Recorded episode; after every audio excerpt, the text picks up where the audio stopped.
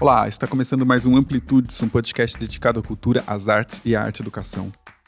Meu nome é Pedro Costa e no programa de hoje eu recebi a Natami Diniz, coordenadora do Prêmio Territórios aqui no Instituto Tomeotac, e nós conversamos com as educadoras Bel Santos Maier e Beatriz Goulart sobre territórios educativos. O Prêmio Territórios é uma iniciativa do Instituto Tomeotac junto à Secretaria Municipal de São Paulo, que busca promover iniciativas e projetos realizados em parceria entre professores, alunos, funcionários e gestores escolares que explorem as diversas potencialidades da cidade. Mas afinal, o que é um território educativo? Para responder a essa e outras questões, nós conversamos com a Beatriz e com a Bel. A Beatriz Goulart é arquiteta, participou da implementação do CELS em São Paulo, do projeto Bairro Escola em Nova Iguaçu e do projeto Mais Educação no Ministério da Educação do Governo Federal, entre outros projetos. A Bel Santos Maier é coordenadora do Instituto Brasileiro de Estudo e Apoio Comunitário e tem uma grande experiência na implementação de bibliotecas comunitárias pela cidade. Ela também coordena o Polo de Leitura Litera Sampa, com atuação em diversas regiões de São Paulo. Nessa conversa, Beatriz e Abel não nos deram uma definição fechada de territórios educativos, mas nos forneceram pistas relevantes a partir de suas experiências e das inúmeras reflexões que partilham nesse caminho. Essa foi uma conversa recheada de histórias emocionantes sobre processos educativos, juventude, sobre as nossas escolas e as nossas cidades, que vale a pena escutar para refletir sobre o presente e o futuro da nossa educação.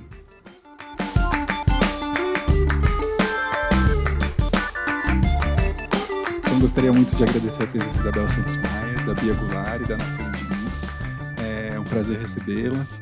É, muito obrigada por esse convite. Eu sou Bel Santos Maier, educadora social. Agradeço também a oportunidade de estar aqui com vocês. Eu sou Beatriz Goulart, arquiteta, urbanista algo, algo mais, não sei bem o que ainda. Bom, uma felicidade estar aqui com a Bel, com a Bia. Agradeço muito o convite. Sou Natami, coordeno aqui o Prêmio Territórios no Instituto Tomeotac. Então, a primeira pergunta vai para a Bia. É, a gente soube que você tem uma certa definição específica de territórios educativos.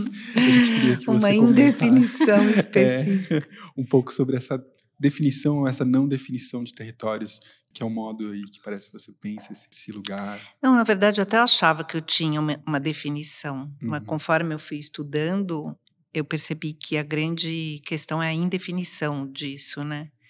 Então, um pouco como surgiu essa pesquisa, né? na verdade não é como surgiu o território educativo, porque acho que ele sempre teve aí em potência, né?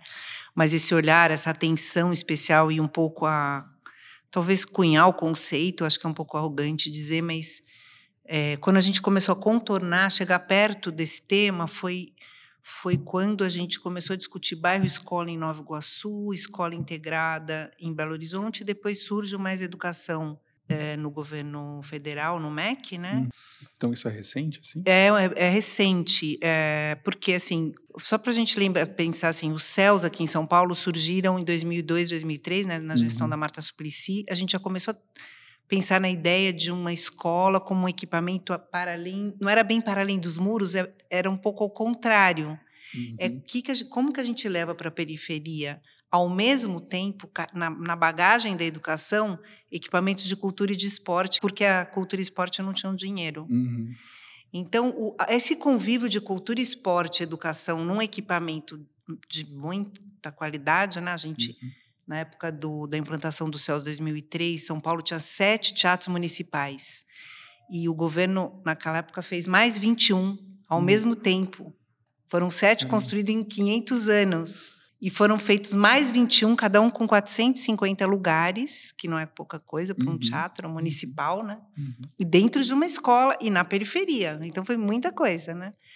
Bom, isso ali já começou a burburar essa coisa. Ninguém falava em território educativo nem uhum. educação integral, uhum. mas a gente já falava um pouco em cidade educadora ou em convívio intergeracional, em intersetorialidade, porque uhum. tinha o Conselho do Céu. Porque não é que começou ali, porque o céu mesmo foi uma retomada de Anísio, de Mário, de Andrade, dos parques infantis. Então a gente foi beber muito assim, como é que a escola vem sendo pensada? Erundina, com uhum. Paulo Freire, Lelé, Mayumi, Souza Lima. Então, a questão das como é que faço escolas mais baratas e mais rápido. E, e daí tem os, os CIEPs, né, no Brizola, uhum. aquilo foi uhum. muito importante, né, uhum. Oscar Neymar fazendo o projeto, e essa ideia de uma escola integrada, integral, que o governo do Brizola trouxe com o Darcy Ribeiro, foi bem uhum. importante também.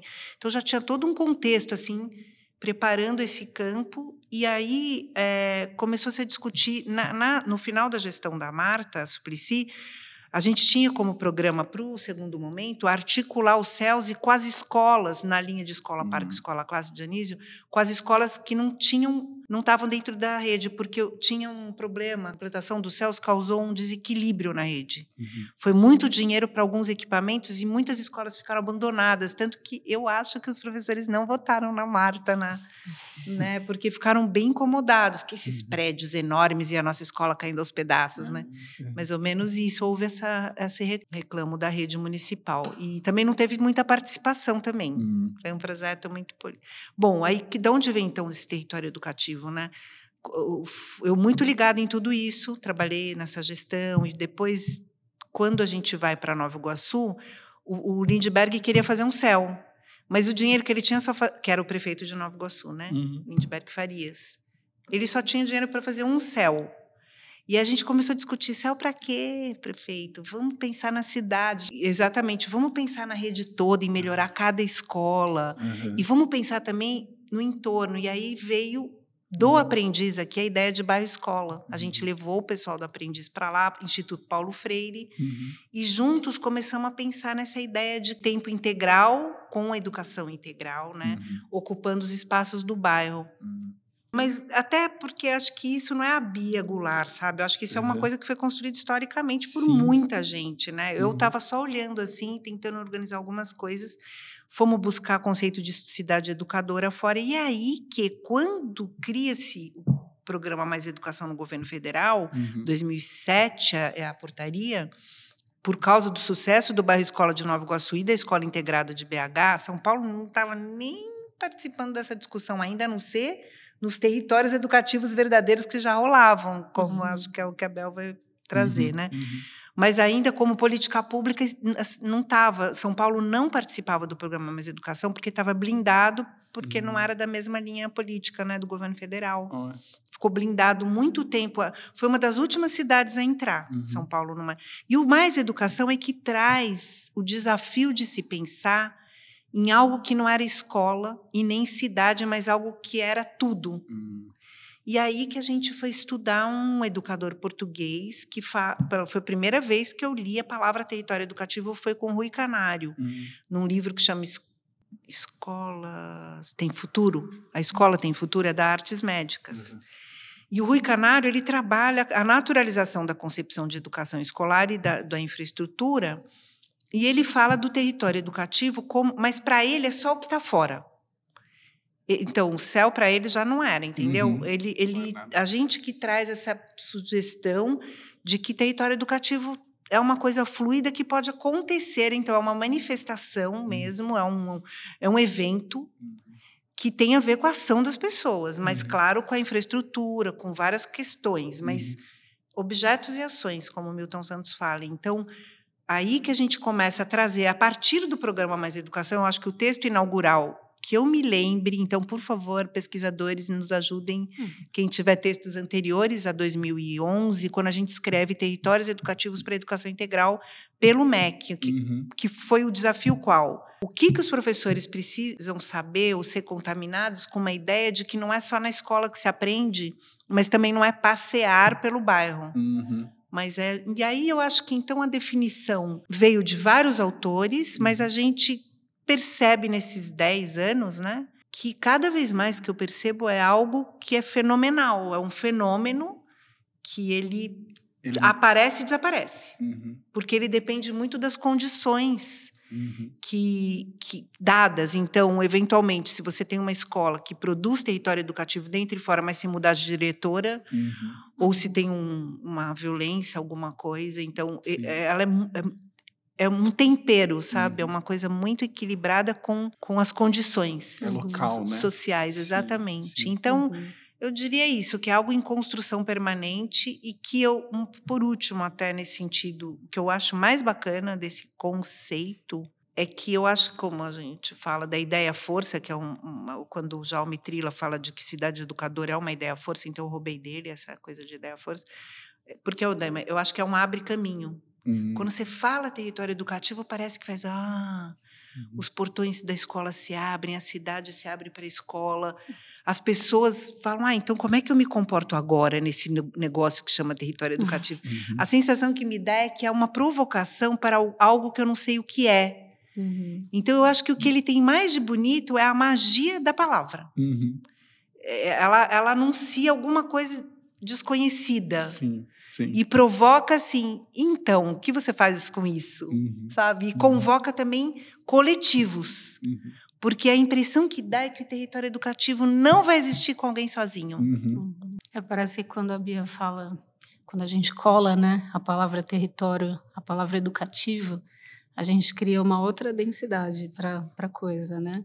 Aí parece que a gente a gente coloca o processo educativo, é o momento onde o processo educativo ele se mescla a um processo de socialização. Uhum. Então acho que por isso que a coisa, né, cresce, vai, ela uhum. cresce, se torna essa ideia força que você coloca, né? Uhum. Porque é uma coisa que se modifica, uma coisa viva.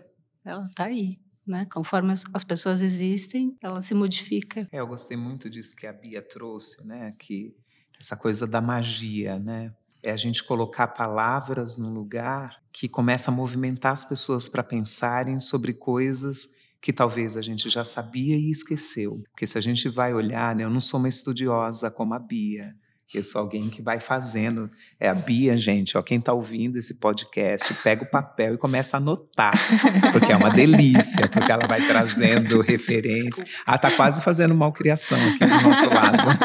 Mas é uma delícia, porque ela é uma estudiosa do assunto, ela vai trazendo referências. E acho que é isso, né? A palavra mexe com a gente, depois a gente tem que ir atrás uhum. e aprofundar, uhum. e aprofundar a nossa prática, aprofundar os conhecimentos. Uhum. E acho que essa magia, Bia, às vezes me parece que é muito isso, né? Da gente se conectar de novo e falar, gente, se antes a gente não aprendia também dentro da casa, dentro do bairro, o que, que eram os ofícios, né? Você ia lá, na minha família, eu sou de uma família nordestina, em que os, as crianças iam mudando de casa para aprender coisas diferentes. Então, eles eram divididos meio por idade. Então, meu pai morava junto com os primos, porque ali ele ia poder aprender aquela coisa com aquele tio. E acontecia um pouco esse rodízio. Uhum. E, de repente, quando a gente começa a falar de escola, em algum lugar a gente se perdeu de achar que a escola precisava fazer muro para se proteger de tudo aquilo que não era saber, que era distração. Né? Como se assim, tudo que está fora é para distrair. O saber de verdade está aqui dentro. Uhum. E aí você faz muros. E aí, quando a gente fala, não, o território educa, ah, então tenho que aprender com o Zé da Tapioca, tenho que aprender com a Dona Maria. Então, aí isso começa a mexer. Então, quando você fala que é, é quebrar essa ideia de que a sala de aula é o espaço único de aprender, então acho que é tanto a gente ir para o corredor, mas também deixar a vida entrar dentro da sala de aula. Né? Então, assim, como é que essa, como é que a gente cria mais pontes, né, e menos portões e muros. Uhum. Como é que a gente uhum. transita mais uhum. dentro do bairro? Sim. Acho que essa é a magia que me provoca aí quando você fala, Bia. Eu, e aproveitando já esse, esse ensejo dessa magia acontecendo nos territórios, queria que você falasse um pouquinho do seu trabalho desenvolvido lá em Parelheiros. Então, falar um pouco sobre Parelheiros, né? Uhum. Parelheiros foi, um dos, foi o lugar que eu escolhi há 11 anos atrás para fazer acontecer as melhores coisas que eu via acontecer em vários lugares. Uhum. Eu, com outros amigos, nós somos de uma organização, o Instituto Brasileiro de Estudos e Apoio Comunitários, que trabalhou. A gente viu os céus nascerem lá com na gestão da Marta. Nós conseguimos refletir em vários governos esse lugar da educação dentro do território. Então, dentro do programa Saúde da Família, é, os, a ideia né, era que o agente comunitário de saúde entrasse nas casas das pessoas para que elas acessassem a saúde. E a gente fala, a casa é o espaço mais íntimo que uma família tem. Então você não pode entrar lá para ser mais um olho para preconceituoso dentro daquela casa. Uhum. Então, como é que esse olhar do agente pode ser alguém que traz para a vida da comunidade? E a gente fez isso na gestão da Marta, nós demos formação em direitos humanos para todos os agentes comunitários de São Paulo. Nós ficamos dois anos e meio falando de direitos humanos, convocando os agentes para conhecerem a escola, para conhecer os outros equipamentos que tinham no bairro, que a gente for saúde, você olha de forma integral e integrada com o território. E foi assim que eu conheci, eu e os colegas do IBA, que conhecemos os agentes comunitários de saúde de Parelheiros. E em 2006 nós decidimos o que nos colocamos uma pergunta, né? E se a gente coloca tudo que a gente sabe fazer olhando para um território e não para uma política, não para a educação só, não para a saúde só, não para a cultura só, mas a gente levasse tudo que a gente sabe fazer olhando o território como um território que educa, que transforma. E a gente escolheu que a gente queria ir para o lugar que fosse considerado o pior lugar para se viver na cidade de São Paulo. E olhando pelo sistema de informação municipal, os indicadores de desenvolvimento humano, Parelheiros era a trigésima subprefeitura, a trigésima primeira, e Pinheiros era a primeira e Parelheiros era a pior. A gente falou, pronto, é para lá que a gente vai. E, e, pensando muito nisso, nenhum lugar é só um pior lugar. Uhum. Onde é que estão as coisas boas de Parelheiros que as estatísticas não conseguiram pegar? Uhum. Era essa a ideia. E aí nós fomos em 2008, mas aí você chega e fala, precisa ver se as pessoas querem a gente, né? E quem nós conhecíamos da cidade inteira eram os agentes comunitários de saúde. Nós entramos pelo serviço de saúde, fomos lá conversar com o pessoal da saúde e foi uma alegria, porque eles falaram: que bom que vocês estão aqui, foi o melhor momento das nossas vidas. Era quando nós nos encontrávamos a cada 15 dias para falar de direitos humanos. Vamos começar alguma coisa? Vamos. E aí todo mundo né, quer começar fazendo alguma coisa com os jovens. Quando a gente mostrou os dados de parelheiros, as pessoas ficaram bem chateadas. Né? Imagina você chega num lugar, na tua casa, né, Bia? e falo assim: olha, o lugar que você vive é horrível, aqui as estatísticas estão mostrando que não tem nada de bom nesse lugar. As pessoas falaram: como é? Ninguém fala que aqui tem reserva de Mata Atlântica, ninguém fala que as aldeias indígenas estão aqui, mesmo com uma política de genocídio dos indígenas do nosso país. Ninguém fala. A gente falou: então, vamos falar juntos. E aí as pessoas falam: as melhores pessoas para serem porta-voz são os jovens. Só que não tinha nenhum jovem na reunião, no encontro. Então a gente falou, chama os jovens. E uma professora, então acho que isso é a coisa legal, né? Quando você tem um educador, né, que tem esse olhar para o bairro, que vive dentro daquela comunidade, uma educadora de artes, e geralmente esse educador está muito ligado a quem trabalha com linguagens mais artísticas. Essa educadora, Darlene Glória, ela vai e fala: olha, tem uns meninos que vivem lá me ajudando no final de semana, naquela escola da família, eles estão sempre lá, eu vou chamar e chegaram 27 jovens. Isso foi um choque para nós, né? encontrar 27 jovens que respondem a um convite de duas pessoas que eles nem conheciam. A gente falou, está precisando acontecer coisa aqui mesmo. E aí a gente começa uma história com esses jovens em 2008, faz 11 anos que essa história começou. Eram meninos de 14, 15 anos, era média de idade, e eles queriam reabrir a biblioteca da escola, porque a biblioteca era o espaço mais legal que tinha. Era o único lugar com mesas redondas, era um lugar com silêncio e eles queriam reabrir. Então a gente falou: legal, vocês querem reabrir? A gente também sabe criar a biblioteca comunitária. Vamos fazer as duas coisas. Conseguir envolver a escola para confiar em vocês e dar a chave para vocês abrirem, uhum. mas vamos criar a nossa. E a gente começa criando uma biblioteca comunitária num serviço de saúde. Acho que essa ideia de territórios educativos também tem isso, né? Paulo Freire começou lá atrás com a ideia de interdisciplinariedade e acho que como é que a gente faz as políticas cruzarem? Então, assim, por que não uma biblioteca dentro de uma unidade de saúde? Por que não um atendimento de saúde dentro do, da escola? Então, assim, como é que essas coisas podem se misturar mais?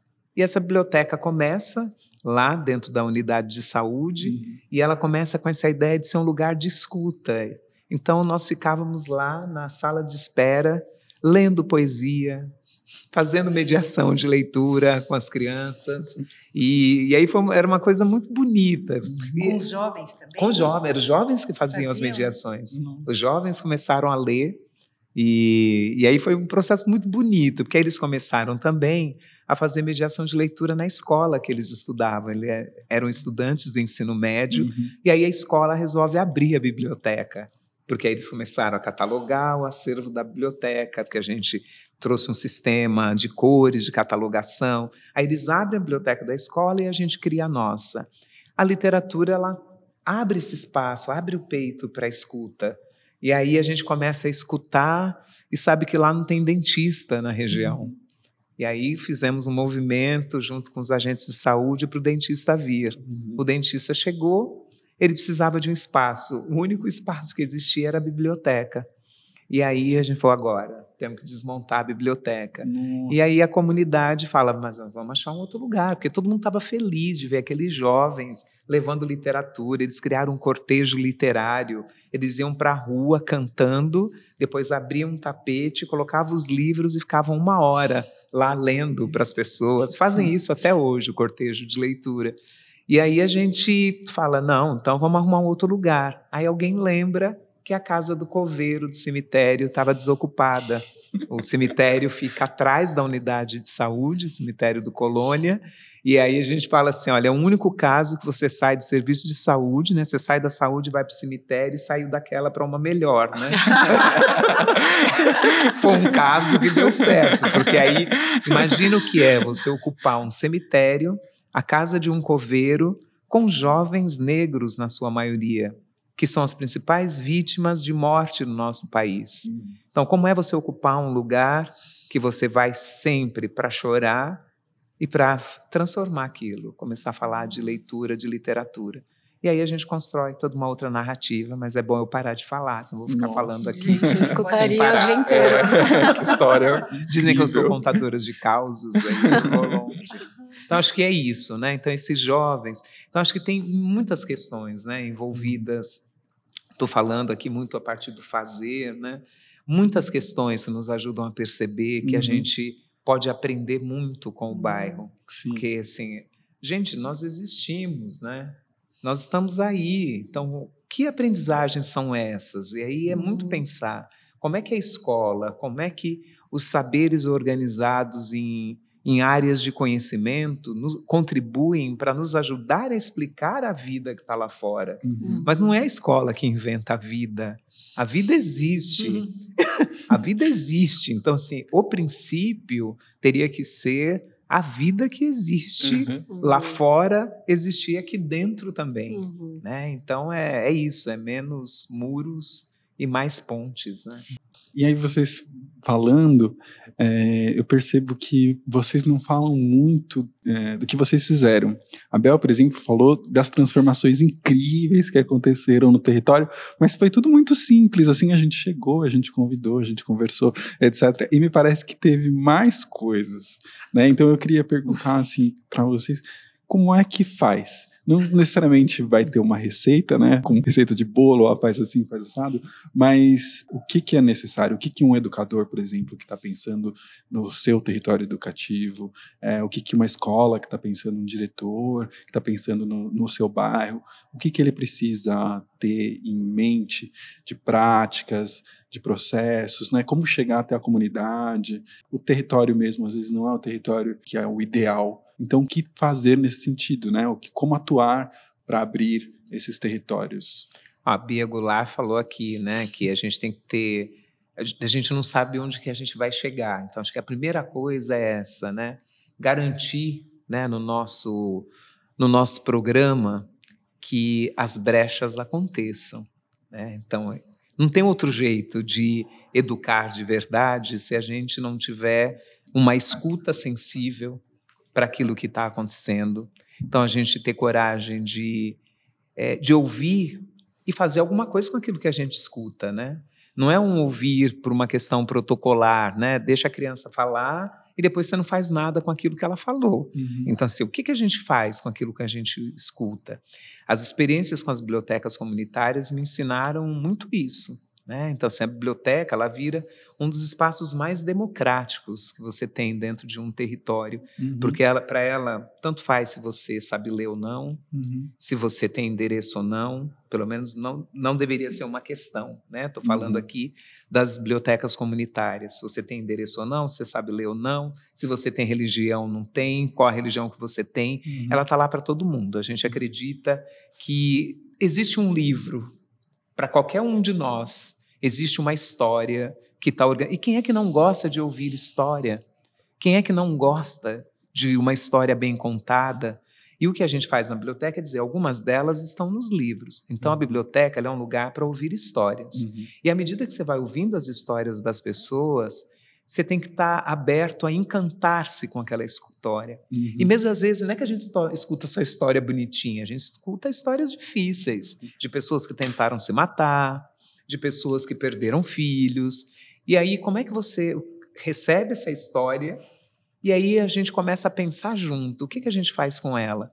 Então, uma das questões, né, mexendo com a ancestralidade, então Parelheiros está muito marcada pela presença indígena. Né? Hoje são nove aldeias dentro uhum. daquele distrito. Eram cinco quando nós chegamos e hoje são nove, porque tiveram outras quatro áreas reconhecidas. E tem uma população de pessoas negras, imigrantes da, de Minas, de estados do Nordeste. Uhum. Então, essa identidade negra não era discutida. Então, a gente foi conhecer o fazer museológico do Museu Afro Brasil. Uhum. A gente falou: tem um pedaço da nossa história que está lá. E a gente, com um ano dentro do museu, uhum. lá com os educadores, nós íamos todos os meses para eles nos explicarem como é que o acervo estava organizado. A gente queria entender aquilo. Em um ano, a gente construiu um, três roteiros. Nós escrevemos um projeto que chama Akpalos, uhum. os narradores das histórias da sua comunidade. Uhum. E a gente falou: a gente quer ir para o museu. Também sei que não tem hora para ter guia para a gente a gente quer levar a nossa gente para o museu. Uhum. Então, hoje, esses meninos levam, eles, recentemente, eles levaram um grupo de imigrantes que estudam português, que queriam conhecer o Museu Afro Brasil. Foram dois jovens levar imigrantes de países africanos para conhecer o Museu Afro Brasil, com aquele olhar deles, né? o roteiro que eles construíram. E aí, o que, que essa história de conhecer o museu fez conosco? A gente criou uma exposição na biblioteca, Pretas em Retratos. Quem são as mulheres pretas do nosso bairro? Quem é a Rejane Trançadeira? Quem é a Maria que faz a tapioca? Quem é a, Dan a Daniela, que é coordenadora pedagógica daquela escola? Hum. E é uma exposição permanente, chama Pretas em Retratos. Então, esse fazer né? Isso valoriza que as pessoas da comunidade chegam lá na biblioteca e vê a vizinha dela pendurada lá na exposição dentro da biblioteca. Uhum. Então, isso dá uma super valorizada. Uhum. Então, assim, essa pessoa tem o que dizer? Tem. Então, tá lá, tá a fotografia, tá quem é aquela pessoa, e aquela pessoa falando assim: Isso que você faz, por que, que você acha que a gente veio te entrevistar? E a pessoa começa também a refletir: puxa, então esse trabalho que eu faço de trançar cabelo, isso interessa para o pessoal da biblioteca? Isso é um movimento. Então, acho que esse é um jeito. Então, uhum. é um uhum. jeito da gente, de dentro, né, e aí irradiar esse nosso saber fora, mas trazer esse de fora para dentro também. Uhum. Um outro caminho que para a gente tem sido assim muito importante é trazer a universidade, que muitas vezes trata a gente como sujeito, objeto de pesquisa, uhum. para ela entender que nós somos sujeitos da história que está sendo construída dentro da academia. Uhum. Então, nós temos três projetos acontecendo com a universidade lá, que é assim: qualquer pessoa que quer fazer projeto com a gente tem que sentar e construir o projeto com a gente. Não dá para você construir lá e depois vir aplicar com a gente. Não, a gente uhum. discute todo o método junto. Eu estou fazendo mestrado, os meninos têm todo o vocabulário do meu mestrado na boca deles, porque o meu orientador, ele senta com a gente na biblioteca, nós estamos, eu estou estudando os 10 anos de 10 jovens que fizeram parte da biblioteca. Uhum. Dentro de turismo, eu estou analisando as mobilidades que a literatura proporcionou na vida de 10 jovens por quais palavras eles viajaram e quais lugares eles conheceram a partir da literatura. E eles têm todo o vocabulário do meu mestrado, porque a gente senta, discute, olha, estou pensando como técnica fazer isso, construção de mapa. E eles discutem, ah, mas a gente acha que devia ser de outro jeito. Então hoje a gente tem um projeto que chama acolhendo em parelheiros saberes e fazeres com a comunidade. Então, vem professores da USP, mestrandos, doutorandos, pessoal de graduação, sentar com o pessoal, os produtores de orgânico Uhum. do nosso roteiro de turismo. Uhum. Então, eles- o tempo é divididinho. Metade eles ficam aprendendo com os sitiantes, como é que eles plantam o orgânico, Uhum. e a outra metade nós sentamos todos juntos para ver o que, que a gente pode melhorar juntos. Saberes e fazeres. Então, acho que o jeito da gente construir territórios educativos é isso, é o tempo todo fazer isso que a Bia falou para a gente. Não tem só o especialista e só o fazedor. Uhum. Né? Os dois estão pensando e construindo juntos. Então, é Uhum. aproximar. Acho que é assim. Não, primeiro eu queria dizer que é muito bonito isso que vocês duas estão falando, né? Porque a gente a gente vai tendo mais uma resposta, né? Quer dizer, resposta, não resposta para o que é território educativo, o que é trabalhar com educação integral. Porque vocês estão dizendo que a gente, a partir desse movimento todo, a gente vai criando novos tempos e espaços de aprendizagem a partir da escuta, né? Que é uma coisa tão potente que um, né? Paulo Freire sempre diz que um educador tem que ser um grande escutador, né? Como diz também o Rubem Alves. E a partir dessa escuta, a partir dessa dessa escuta tanto de si para saber de si, que a Bia traz ancestra ancestralidade e tudo mais. É, e a partir dessa escuta de si, a gente entende um pouquinho do local para poder se mundializar também, né? A gente entende um pouquinho do que é a gente, do que é esse chão que a gente pisa, para poder se mundializar também, que é uma outra coisa que o, que o Paulo Freire traz bastante, né? A gente escutar primeiro o que pulsa aqui na nossa, no nosso território, para poder entender o depois, né? Para fora, né? Ou para fora, exatamente. Agradeço muito por ouvir Uhum. vocês. E já pegando aquele gancho que a Bia começou, do, Do Prêmio prêmio. Territórios, acho que é importante a gente falar do prêmio aqui, porque é um programa aqui do, do Tomi Otaki que, que cuida muito dessa questão, né, que permeia muito a questão da, da educação integral, que fala muito sobre eh, como trabalhar essas potencialidades do território.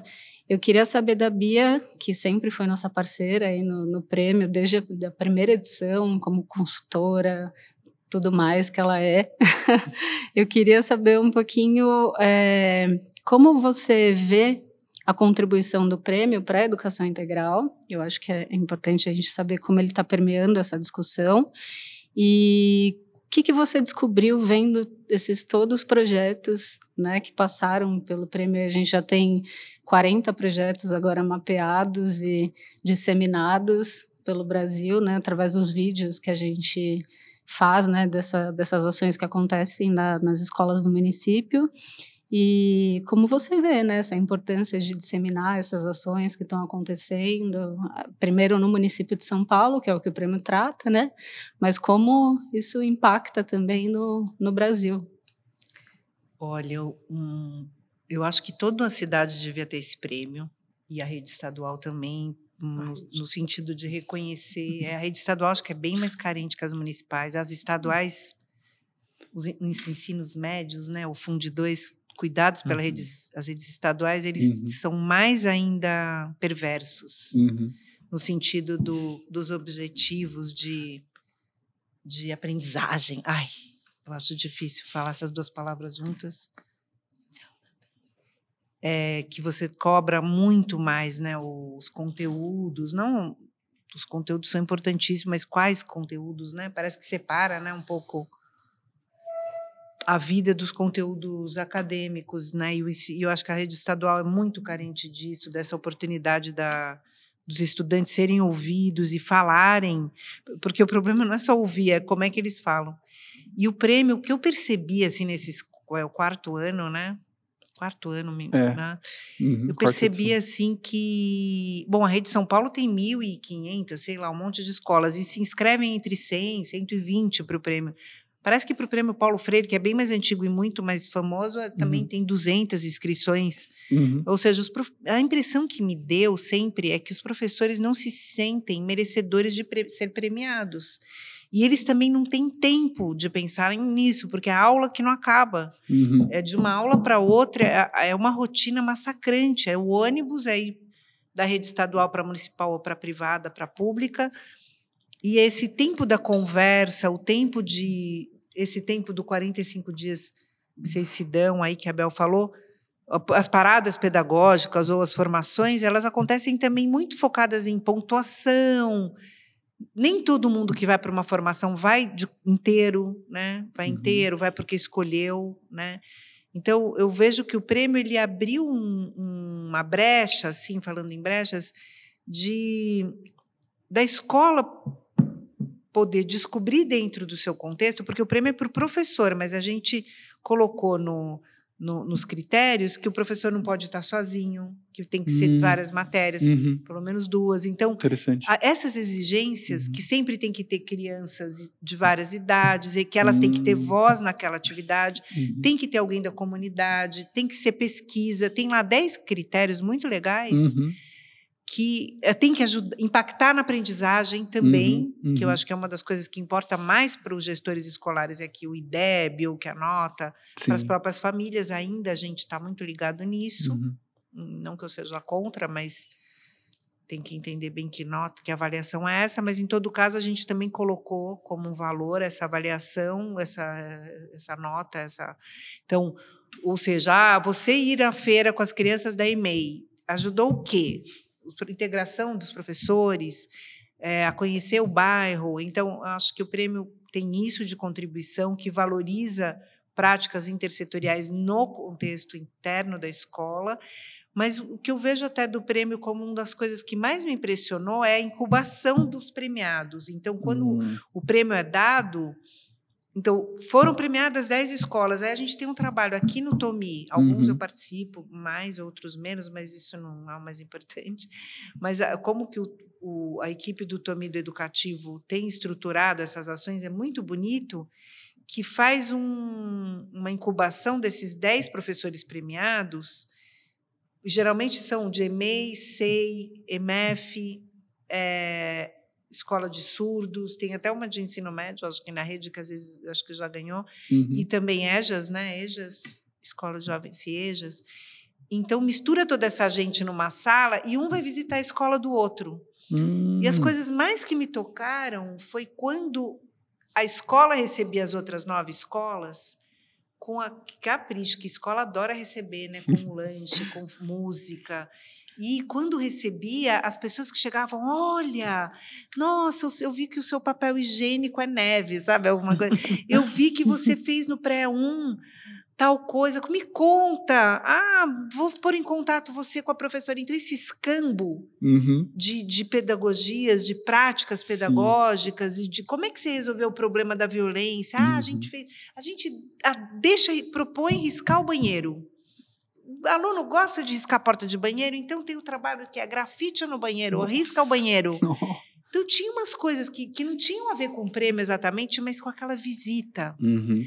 Olha o bairro, nossa, que bairro difícil. Uhum. Aí chega lá dentro um chorinho rolando. Tu fala, pera, que bairro difícil é esse? Não entendi, né? Aí você vai numa escola que o bairro não é difícil, lá dentro uma música, oh, oh, nada a ver. Uhum. Então, houve um escambo, eu acho que nesse sentido o prêmio Sim. é muito feliz. Eu acho que o que eu vejo, pouco que eu vejo dele ser conhecido fora da rede municipal, é a vontade das outras redes participarem. Fala, pô, não uhum. vai fazer esse prêmio. Então, eu acho que é importante a gente premiar Sim. mais essas práticas, sabe? Sim. De de uma outra um outro critério do prêmio também bonito é esse da, do que, que foi o começo do projeto que a Bel falou uhum. que começou na saúde e conectou né, agentes de saúde com professores é que é também a escola o projeto premiado ele precisa ter uma potência de intersetorialidade uhum. então conte para nós o quanto o teu projeto envolve gente lá de fora. E uhum. aí isso também foi muito bonito de ver que as escolas trabalham em rede há muito tempo, né? uhum. né? Pede a panela emprestada, pede.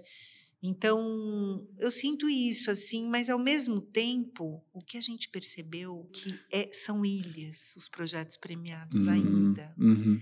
Ainda por exemplo, muita gente olha estranho. Por exemplo, a escola recebeu bem, mas muitos ali da escola estavam achando esquisita aquela gente toda visitando. Uhum.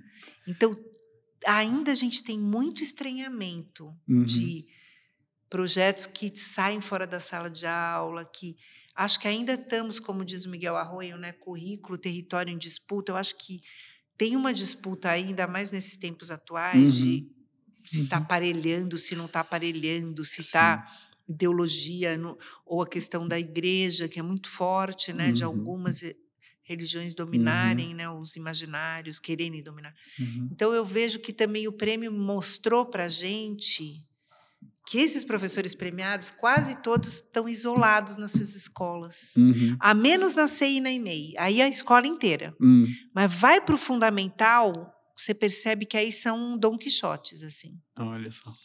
Dificilmente aquilo é da escola inteira. Uhum. Uma pergunta que eu acho que a gente não considerou ainda é para os alunos, para os estudantes, qual a importância do território, né? Para a gente pensar, para a gente até estimular esses educadores, para a gente estimular as comunidades, etc.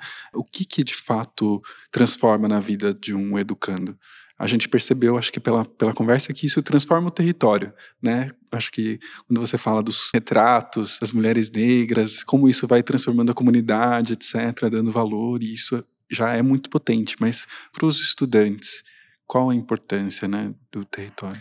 Olha, quando a Bia estava aqui falando do prêmio, né, eu faço parte do coro que lamenta que ele não é para as escolas estaduais, porque o pedaço onde nós estamos em Parelheiros não tem escola municipal, hum. só por isso a gente nunca se inscreveu.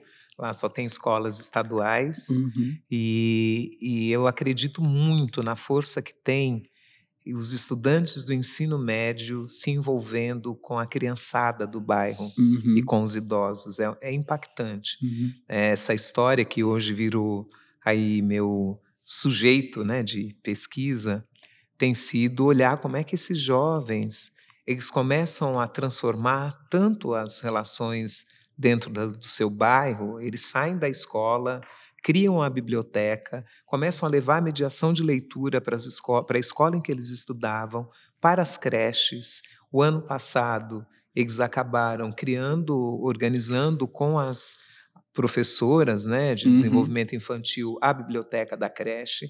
Depois de ficarem quase cinco anos fazendo mediação na creche o tempo todo, ajudando as professoras a selecionar o acervo. Aí chegou uma hora e eles falaram: olha, agora vocês não precisam mais da gente. A gente pode ir para outra creche, porque vocês já dão conta. E aí terminaram catalogando o acervo com elas e a biblioteca está pronta. E hoje essas professoras participam das formações conosco, uhum. mas os meninos não precisam mais ir lá. Uhum. Hoje tem 13 jovens fazendo pedagogia. Tem uma formada em letras, tem dois formados em pedagogia, três formados em pedagogia, e tem mais 13 fazendo porque eles, o que que esses meninos e meninas decidiram, né? Eles falam, o nosso lugar é aqui. A gente saiu uhum. daqui para uhum. conhecer outras coisas, para continuar aqui. Uhum. A gente não quer ir embora do nosso uhum. bairro e também não quer levar a vida difícil que os nossos pais levaram tantas horas no ônibus para vir vender produtos orgânicos no Ceasa ou nas, no comércio aqui da, de Pinheiros e Vila Madalena, aqui de São Paulo. Uhum. Eles falaram: a gente quer transformar as escolas, a gente quer construir a escola que a gente sonha. Então, vai ter, esse ano começa a ter uma delas que quer se especializar, a Kathleen, uma jovem quer se especializar em literatura para crianças. A gente conseguiu, ela vai fazer um estágio na Argentina com uma das especialistas em literatura infantil. Eles estão já pensando no mestrado. Uhum. Então, isso é muito bacana, você ver esse mudou muito muita coisa né que, que não é nem que mudou né mas abriu perspectiva abriu perspectiva novas, né? eles não imaginavam que esse mundo existia né uhum. então isso uhum. começou a abrir então eu fico pensando né que a gente precisaria ter mais premiações para estudantes, uhum. para que eles pudessem estar pensando a sua escola, uhum. pensando o seu território.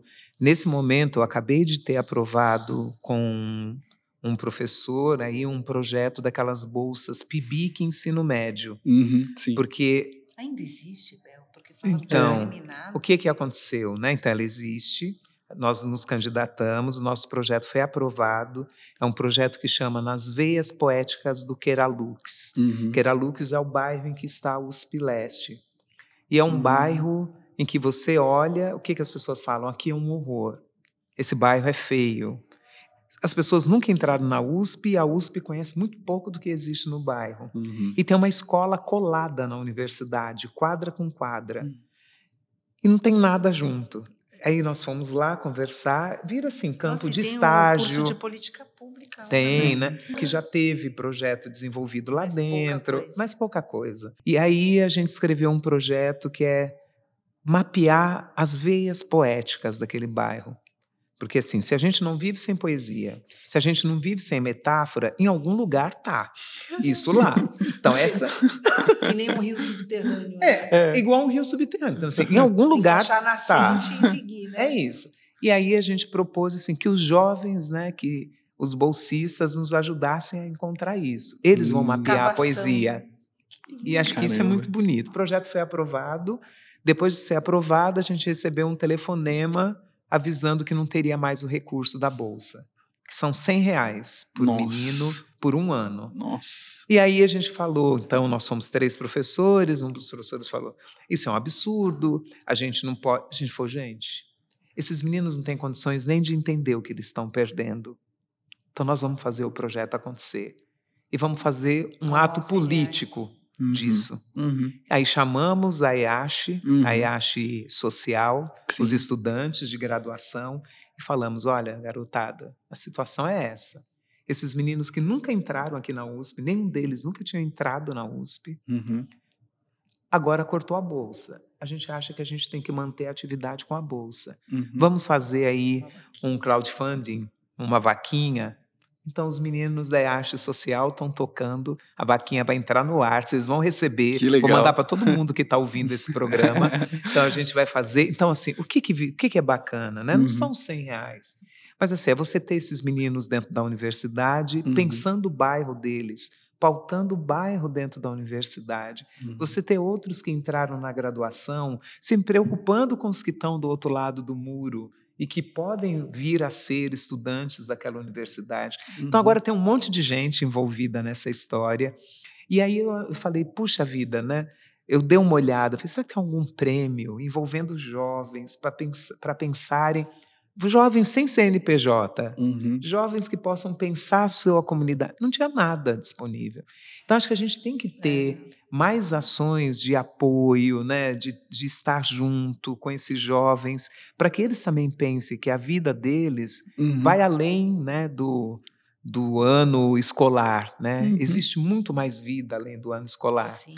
Então, como é que esses meninos podem estar conosco pensando isso? Não, interessante essa essa estar eles estando juntos, né? O que eu, uma coisa que eu percebi do não só do prêmio, mas as formações anteriores eh, que a gente trabalhou uma época, por exemplo, na Butantan, eu com a Helena Singer, o a Sônia Krupa e o Eli Gunning, né? A gente era um grupo que estávamos dando rodas de conversa com a rede do Butantan. E Uhum. aí a gente ia nas escolas, polo, que fazia formação em educação integral. Foi, não me lembro, uns cinco ou dez anos atrás, alguma coisa assim. E é uma coisa que eu lembro que eu coloquei, se os estudantes não participarem... Eu não faço mais formação com professores onde não tem estudantes. Aham. E nem com estudantes onde não tenha professores. Não, com estudantes... Até é dá para fazer. Não, é porque eu acho que o grande problema é esse convívio, né? A Uhum. falta de entendimento das línguas, né? O Uhum. hora, tempo de conversa entre eles. Então, só que, mas como? São crianças do Fundamental 2, em- em- como que eles vão vir para a formação? Vai atrapalhar, não vão entender. O fato é que a gente, então, daí criou um desenho que tinha um momento todo mundo junto, aí separava os professores discutindo e os- as crianças ou jovens Uhum. numa outra sala e depois tinha uma plenarinha final, eram mais ou menos duas horas. É, o outro problema é esse: a gente nunca tem tempo dentro da, da, da rotina da escola de trabalhar questões fora da, da, da grade, grade. né? Uhum. É, tem. Mas, é- mas criou-se. Quando, no caso da Dre Butantan, quis, Uhum. então foi acho que na gestão Haddad. Não, nós queremos. Então também depende muito dos gestores em vários níveis de falar: não, vamos Sim. garantir horas de formação e isso é aula também, digamos. Né? Uhum. O fato é que, nessa pergunta que você fez, Pedro, o que, que mudou aí que a Bel estava falando Uhum. na vida desses meninos, o que eu, além de mudar o território, para mim, uma das coisas que impactou. Eu vou falar de, disso em São Paulo e de uma outra lá na raiz, lá em Nova Iguaçu. É, é, em São Paulo, a gente fez. Eu fiquei, tipo, como se falar, bom, você que inventou, como é que é? Tem uma frase.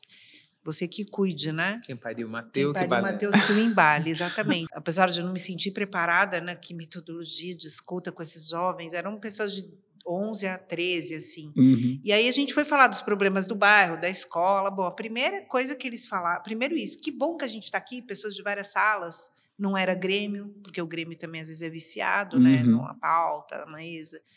E eram jovens que a gente pediu para escolher e depois a gente trocou. A gente falou: você escolhe alguém da tua sala para trocar com você, porque os professores também ficam escolhendo, né? Uhum. E aí vieram, veio um grupo bem estranho, assim. E daí ele, o que sentou, eu não percebi. Eu fiquei numa cabeceira da mesa e eles ficaram de dois lados. Uhum. E não era separado menino e menina, mas tinha uma outra marca ali que vocês já vão saber. E aí, quais os problemas? A gente foi pondo isso, isso. É um menino que estava do lado direito lá, ele falou: bullying. Aí os outros do outro lado, não, aqui na escola não tem bullying, não tem ideia. Ele falou, você é branco. Aí eu percebi ah. que de um lado só tinha umas crianças negras. E aí Tava o menino falou, desculpa. Imagina, um menino de 10 anos, 11, fala para uma menina negra, desculpa, eu não percebi. Ele falou, é verdade. Ela falou, você não sente bullying, é, você é branco. A gente, a gente sofre bullying. E aí elas levaram isso para a plenária. Uhum. E aí, na plenária, os professores tinham. Aí, estavam me mostrando mil coisas incríveis do bairro, os perigos, mas. Não, ali fica maconheiro, ali, mas a gente já sabe. Quando voltou para a plenária, os professores tinham chegado à seguinte conclusão: que o bairro era perigoso. E as crianças foram. Você mora aqui? Então, você está falando mal do meu bairro? A gente adora o bairro, ele não é perigoso. O seu não é? O que, que, é perigoso aqui? Não, é porque. Falei, então, a gente é. Então a gente também é perigoso, professora? A gente mora. Outra coisa, trouxeram o bullying, e aí as professoras, bullying, bullying. Aí uma professora negra falou: então, eu também sinto. Então, o que, que a gente percebeu? Que essas rodas de conversa. Ali ninguém nem tinha ido para fora, a reunião foi dentro da Uhum. escola, mas esse, essa brecha de falar algo além das matérias né? Que eu acho que é muito isso que o território educativo traz, quer Uhum. trazer, que é Uhum. respira, deixa a vida Uhum. entrar, como a Bel falou. Sim. Surge uma coisa assim de coisas em comum. Uhum. Então os estudantes deixam de ser só aquele aluno bom aluno ou mau aluno ou preto ou branco. Ele começa a perceber coisas que existem ali e que tensionam o espaço da escola. E, e uma outra coisa também foi que o menino que falou, professor, você tem medo? Deixa que eu te levo a próxima vez. Onde você quer ir? Então surgiu uma coisa muito bonita também. E aí o professor falou, Bia, aquele menino é um mau aluno, mas ele conhece bem o bairro. Então uma coisa legal também é que essas crianças que tocam bem o instrumento, fazem capoeira e conhecem o bairro, geralmente são maus alunos. E os maus alunos pulam muros, sabem onde tem uma pitangueira dando pitanga, eles sabem tudo. Também você equilibra esses saberes, né? Então eu senti que dá uma melhorada. E só por último, Uhum. em Nova Iguaçu teve uma outra coisa que mudou a vida, que a gente com o bairro escola começou é tudo perigoso, é tudo perigoso. Então o território precisava mudar e ficar menos perigoso, mas aí o que foi também bonito na vida ali Uhum. que os estudantes encamparam umas campanhas, né, de, por exemplo, todo carioca Uhum. na época, em Nova Uhum. Iguaçu, Baixada Fluminense, todo mundo parava o carro na calçada. Como é que você vai fazer bairro escola, trilha, caminho escolar, se os carros estão na calçada? Então as próprias crianças começaram a pôr um adesivo, "Mul- você está multado. Hum. Você parou na calçada e eu posso morrer atropelado. E, o- e alguns multaram sua própria família. Porque o pai falou: pô, que, que ridículo esse prefeito aí, petista, barimbano, querendo. Daí o filho, pai, fui eu que pus no carro nosso. Você parou na rua, a gente podia ser atropelado. E tipo, ó. então uma coisa que mudou assim muito que a gente percebeu lá, e aí também a escola de cinema que teve que criar para eles fazerem filmes sobre o bairro foi nossa, a gente não sabia que o nosso bairro era tão legal e, e muita gente quis ser não só pedagogo, como arquiteto também, ou prefeito. Muita gente falou: eu estou preocupada agora com cuidar melhor da cidade. Então começou a despertar que a cidade também é minha e que a gente pode fazer uma campanha. Isso eu senti uma mudança muito forte nos estudantes, assim, Legal. uma coisa de uma força de mudar uma situação Uhum. Até um tabu como esse que o carioca para há milênios, carro na calçada e ninguém vai mudar isso. Uhum. E mudou, mudou.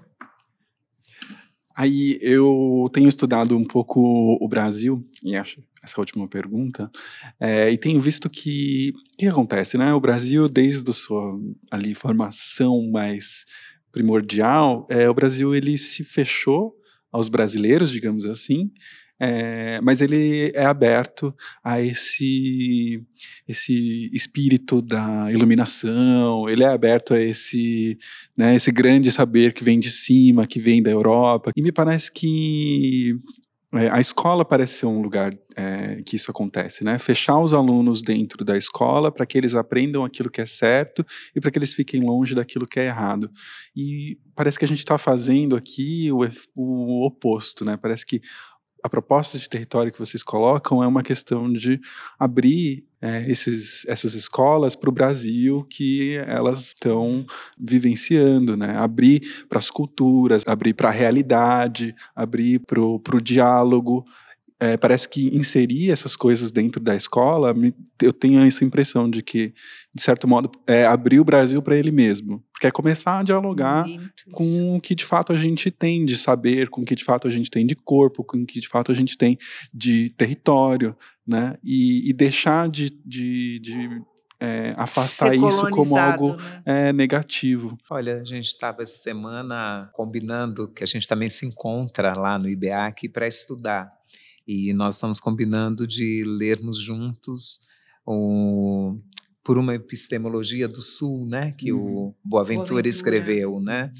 Porque parece, né, a, a Bia dizia que aqui, como chama aqui, o, o Rui Canário, né, fala que esse conceito, né, de territórios educadores sai muito muito conectado, né, um, com o rural. Parelheiros é uma área rural uhum. e mas a gente acredita que o que a gente está construindo ali serve para toda a cidade. Uhum. Né? A, gente não, a gente não mora no estado, a gente mora no município, mas a gente mora principalmente na rua da casa da gente. Então, assim, como é que a rua da nossa casa pode ser mais humana? Uhum. Como é que também morando num prédio a gente pode conseguir se olhar, uhum. preservados todos os direitos de privacidade? Né? Assim, eu quero que o bairro que eu moro seja melhor também. Né? A gente não quer criar lugares que sejam exemplares para a gente colocar dentro de um vidro e falar: olha, esse aqui é um lugar exemplar. A gente não quer uma vida melhor para todo mundo. Uhum. Então, o que a gente tem feito assim, é escutar as questões do nosso bairro, desafios de, de parelheiros e construir as soluções com a comunidade. Uhum. Então, não é que aquelas soluções servem para todos os lugares, mas como é que cada bairro, cada rua encontra o seu jeito de fazer a sua rua, o seu bairro melhor. E acho que as epistemologias do Sul têm dito um pouco sobre isso também. Né? Algumas coisas que pareciam que eram atrasadas, uhum. a gente está voltando a elas. Sentar em roda, uhum. ouvir história, uhum. perder tempo, ficar em silêncio. Então, acho que a gente está exatamente nesse tempo, quando a gente fala aí do saber, né, de decolonizar os saberes, né? O que, que vários autores, tem o Juan Flor, que é um uhum. grande pesquisador de Brasília, ele tem pego os alunos dele de mestrado e doutorado para traduzir autores africanos, uhum. que nunca chegaram até nós, porque aí ninguém sabe, ninguém traduz, todo mundo acha que é pouco interessante. Uhum. Como é que as bibliotecas têm discutido bibliodiversidade? Uhum. A gente tem falado assim, olha, as nossas bibliotecas, a gente tem os clássicos, mas a gente tem os autores periféricos também. Uhum. Os clássicos estão dados pelo currículo, os periféricos, se não formos nós, ninguém vai ver em nenhum momento. Então, acho que é isso, a gente está exatamente nesse momento, né? A, nessa descoberta, né? Nessa uhum. descoberta, né? Você falou aí lindamente o Brasil redescobrindo o Brasil. Então, acho que a gente está nesse momento, né? Olhando em volta da gente, sentando mais em roda. Eu tenho, a cada 15 dias, me encontrado com um grupo de adolescentes e jovens uhum. para ler. Uhum. A gente passa três horas duas horas lendo e uma hora conversando sobre o que a gente lê. A semana terça-feira passada a gente leu o catálogo de perdas do João Carrascosa e da Juliana Carrascosa. Foram duas horas quase de choros compulsivos. Cada um escolhia o conto que queria ler uhum. e esses meninos choravam. Aí um deles é muito engraçado, ele tem uns 14 anos, ele fala assim: Gente, eu não tenho estrutura, não. Já lembro o peso do pássaro morto, agora catálogo de perdas. É muita morte para o meu gosto. E aí a gente junto conseguiu descobrir e falar: não, mas o que, que é? Por que, uhum. que a gente uhum. sofre com a perda? O outro lado da perda são os ganhos. E o que nos faz chorar aqui é exatamente porque os ganhos que essas pessoas perderam, né? Ele traz, não sei se seja quem não conheceu, veja esse livro é hum, maravilhoso, um livro premiadíssimo, é Catálogo de perdas. São perdas organizadas de A a Z. Já essa ideia, né, de catálogo, de você uhum. pensar que você vai perdendo coisas, e um dos jovens lia sobre uma menina que falava desse pai com que ela nunca teve conexão nenhuma e ela fala: a única coisa que ele sabia me fa fazer era me dar uma paçoquinha que ele ganhava não sei onde. Mas ela guardou o papelzinho da paçoquinha amor e ela falou: descobri que é o único jeito que ele sabia falar comigo. E esse menino é um menino que tem muita dificuldade na relação com o pai. Então a gente fala, é o outro lado né, da perda, são essas miudezas, né, essas coisas tão pequenas que o nosso tempo parece que não é perda de tempo olhar para elas. E de repente Sim. você fala, tá na hora de olhar, tá na hora de perder tempo com as coisas. E eu, eu queria até, não eu terminar, mas eu quero voltar para o lugar que a Bel trouxe, que vocês trouxeram com as perguntas também, da magia. Uhum. Eu acho que esse lugar do que é do inconsciente, que é da, do inexplicado, que é do. Esse lugar é um lugar para a gente ir mais com as uhum. crianças, com os jovens. Uhum. E, por enquanto, o que a gente tem a nosso dispor é a literatura, é o cinema, é a arte. Acho que esse lugar, e por isso uma bela louvação aqui ao Tomiotaki, né, Bel, que nos proporcionou esse encontro, né? Exatamente. Parabéns para esse instituto, porque acho que vocês têm proporcionado grandes encontros, viu? Agradeço imensamente a presença de vocês. Essa conversa foi muito enriquecedora, né? A gente conseguiu falar de muitos temas, a gente conseguiu falar de questões muito importantes e acho que não podia ter sido melhor. Muito obrigado mesmo. Obrigada. Espero que tenham gostado desse episódio. E no primeiro programa de 2020, nós vamos conversar sobre Takahashi Murakami e sobre a comunidade japonesa no Brasil. Takahashi Murakami estará com uma exposição individual no Instituto Miyotaki nos próximos meses. No próximo episódio, nós conversamos um pouco com Diego Mauro, curadora assistente do Instituto Tomiotaki, Lisa Yamanaka Barreto, pesquisadora de Murakami, e Maíra Oe Saito, que é pesquisadora, educadora e ativista, sobre a obra do Murakami e sobre questões relativas à comunidade japonesa no Brasil. Eu espero vocês em 2020. Bom final de ano a todos. Um abraço.